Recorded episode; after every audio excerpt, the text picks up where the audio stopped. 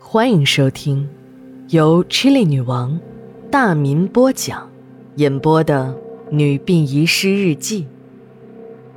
本故事纯属虚构，若有雷同，就是个巧合。第一卷第六章，江梅已经听不明白老王那苍老嘶哑的声音究竟是在自言自语，还是在对他说话。只感觉胃中像是有一堆蟑螂在蠕动，想吐却又吐不出来。这种感觉让江梅恶心到了极点。伴着这种无名的恶心，江梅迷迷糊糊的回到了家，晚饭也没有吃，就上了床。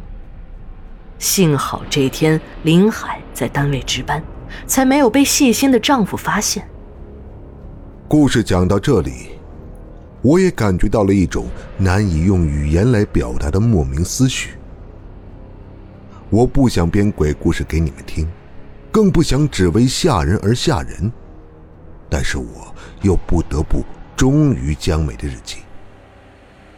下面就让我全篇无修改的引用江美的日记。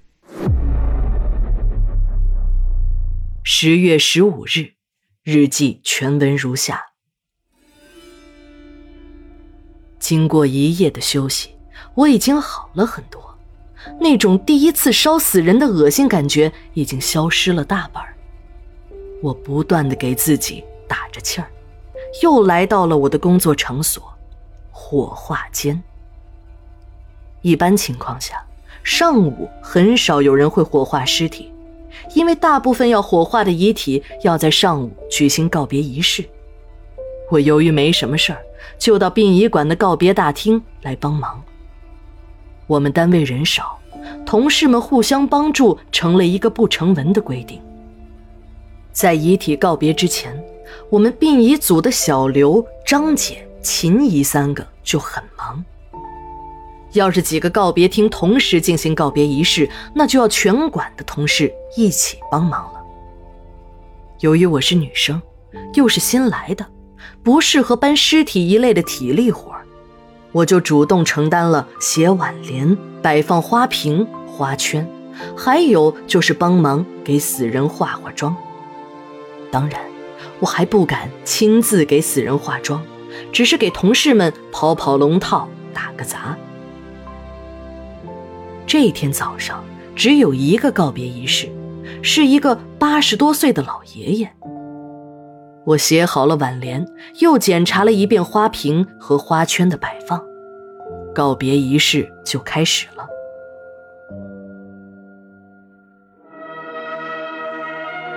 随着哀乐声的响起，老人的儿女们都很伤心的一个个走过老人的水晶棺，还有很多是生前小区的邻居和同事。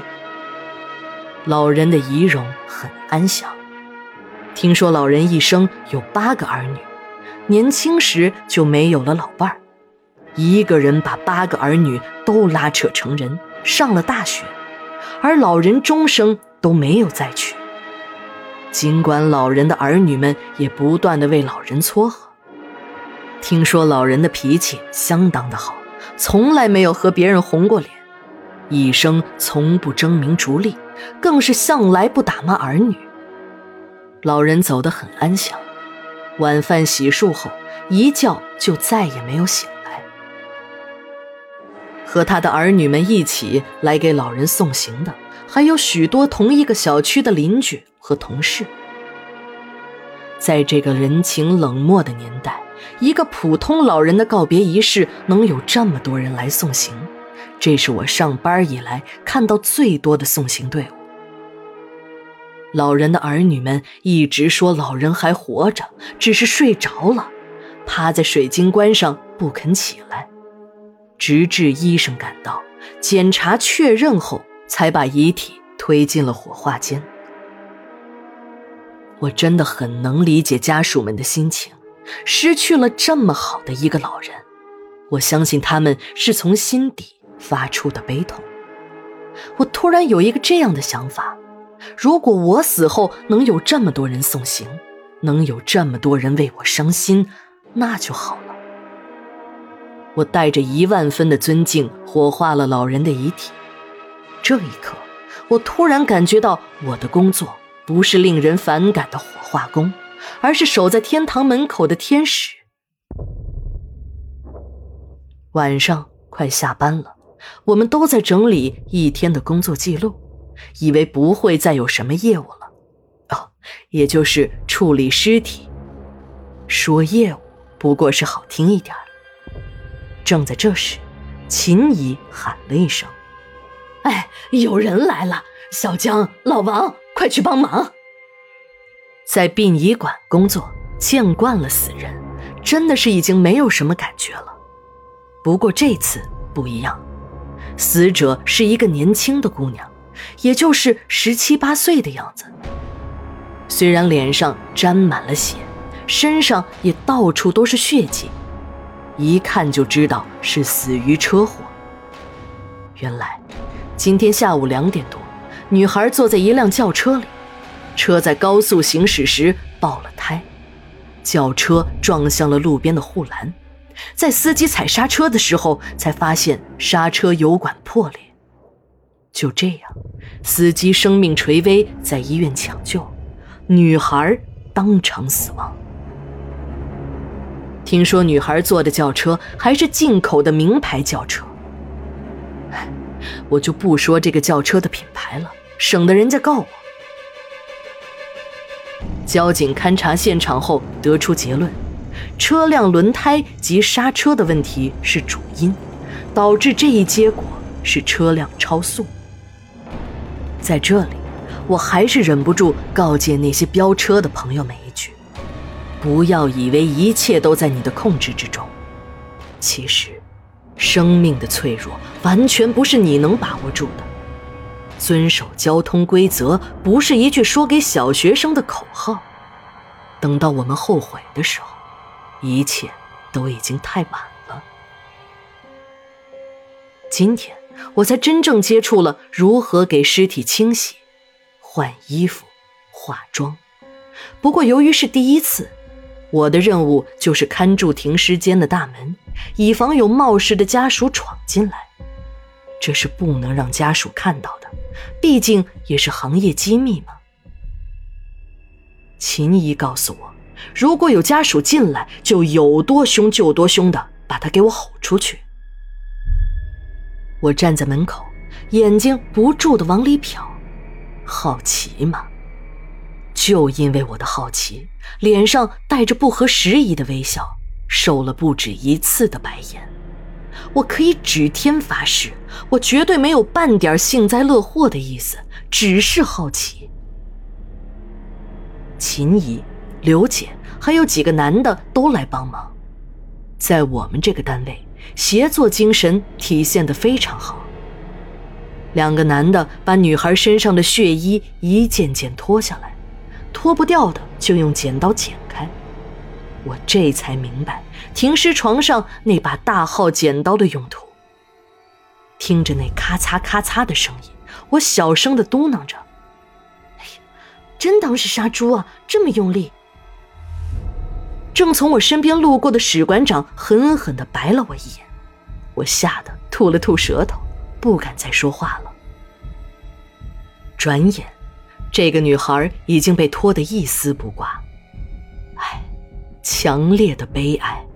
这个如花年纪的姑娘被一群不相干的男女拖得精光，我心里都不是滋味女孩那尸体的头部向着门外，我正好可以看得很清楚。那一双眼睛正盯着我，好像正在看着我，很空洞，很茫然。也许，这就叫死不瞑目吧。但我并没有恐惧感，毕竟我又没做什么亏心事儿，就是找也找不到我头上来。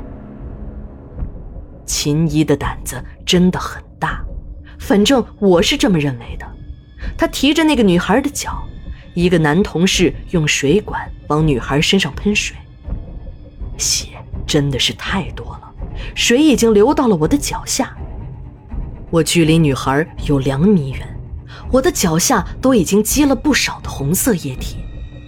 我不由自主地向门外移动了一点，水顺着女孩的身体向头部流动，头发上的水珠在不断地往下滴。由于有人提着女孩的脚，女孩的头部已经垂到了停尸床的下面，一头可以说得上是油亮的秀发已经垂到了地面。也许女孩不会想到，她的最后一次洗澡是在这种方式下进行的，让一群不相干的男女用水管子冲洗着。我的身上都感觉到了那来自自来水的冰冷，虽然我穿着厚厚的外套。给死人脱衣服不容易，但给死人穿衣服就更难了，连我都被秦姨叫去帮忙。我和刘姐的任务是拿家属刚刚送来的衣服给姑娘穿上，剩下的几个人呢，就是半抬起尸体，配合我们穿衣。应该说，这种咖啡色的弹力裤是很好穿的，但是那是给活人，给尸体那就是另一种难度了。也许是发生了尸僵吧，再加上我的手不太好用，内衣、裤子。上衣，整整用了我们四个人一个多小时才算穿完。给女孩打完粉扑、腮红、口红等一系列化妆后，那张因失血而惨白的脸有了血色，好像已经安详的睡着了。只是在我手接触的地方，我感觉到的是那侵入骨髓的冰冷。我轻轻地把女孩的眼睛复合上，让这个生命安息吧。我们清理完地面的血迹，女孩的父母和男友走了进来。看得出来，女孩的父母都是很有身份和修养的人，就在这种极度悲伤的时刻，还不忘感谢我们为他的女儿整理仪容。这让我想起了其他的一些家属。只要我们殡仪馆有一点错，就会大打出手。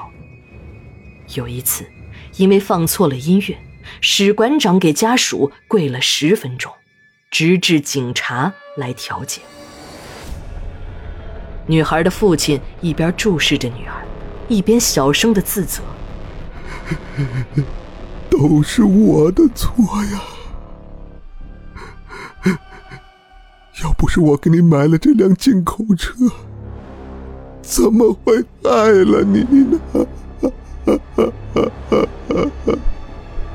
女孩的男友伏在女孩身上，久久不愿起来。后来我们才知道，送女孩回家时，男友临时有事儿，就找了一个朋友送女孩回家。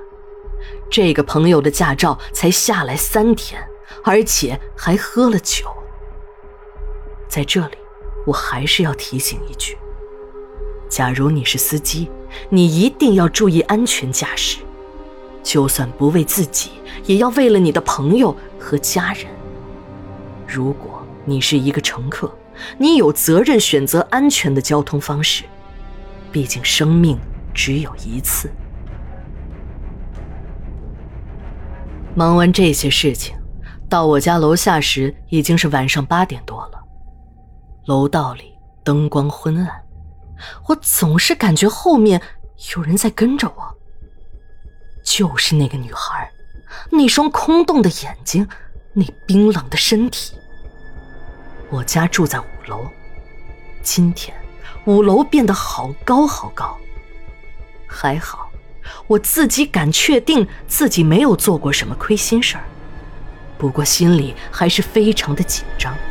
不时的回头看向那双空洞的眼睛，惨白的脸。十月十六日，日记连载，明天继续。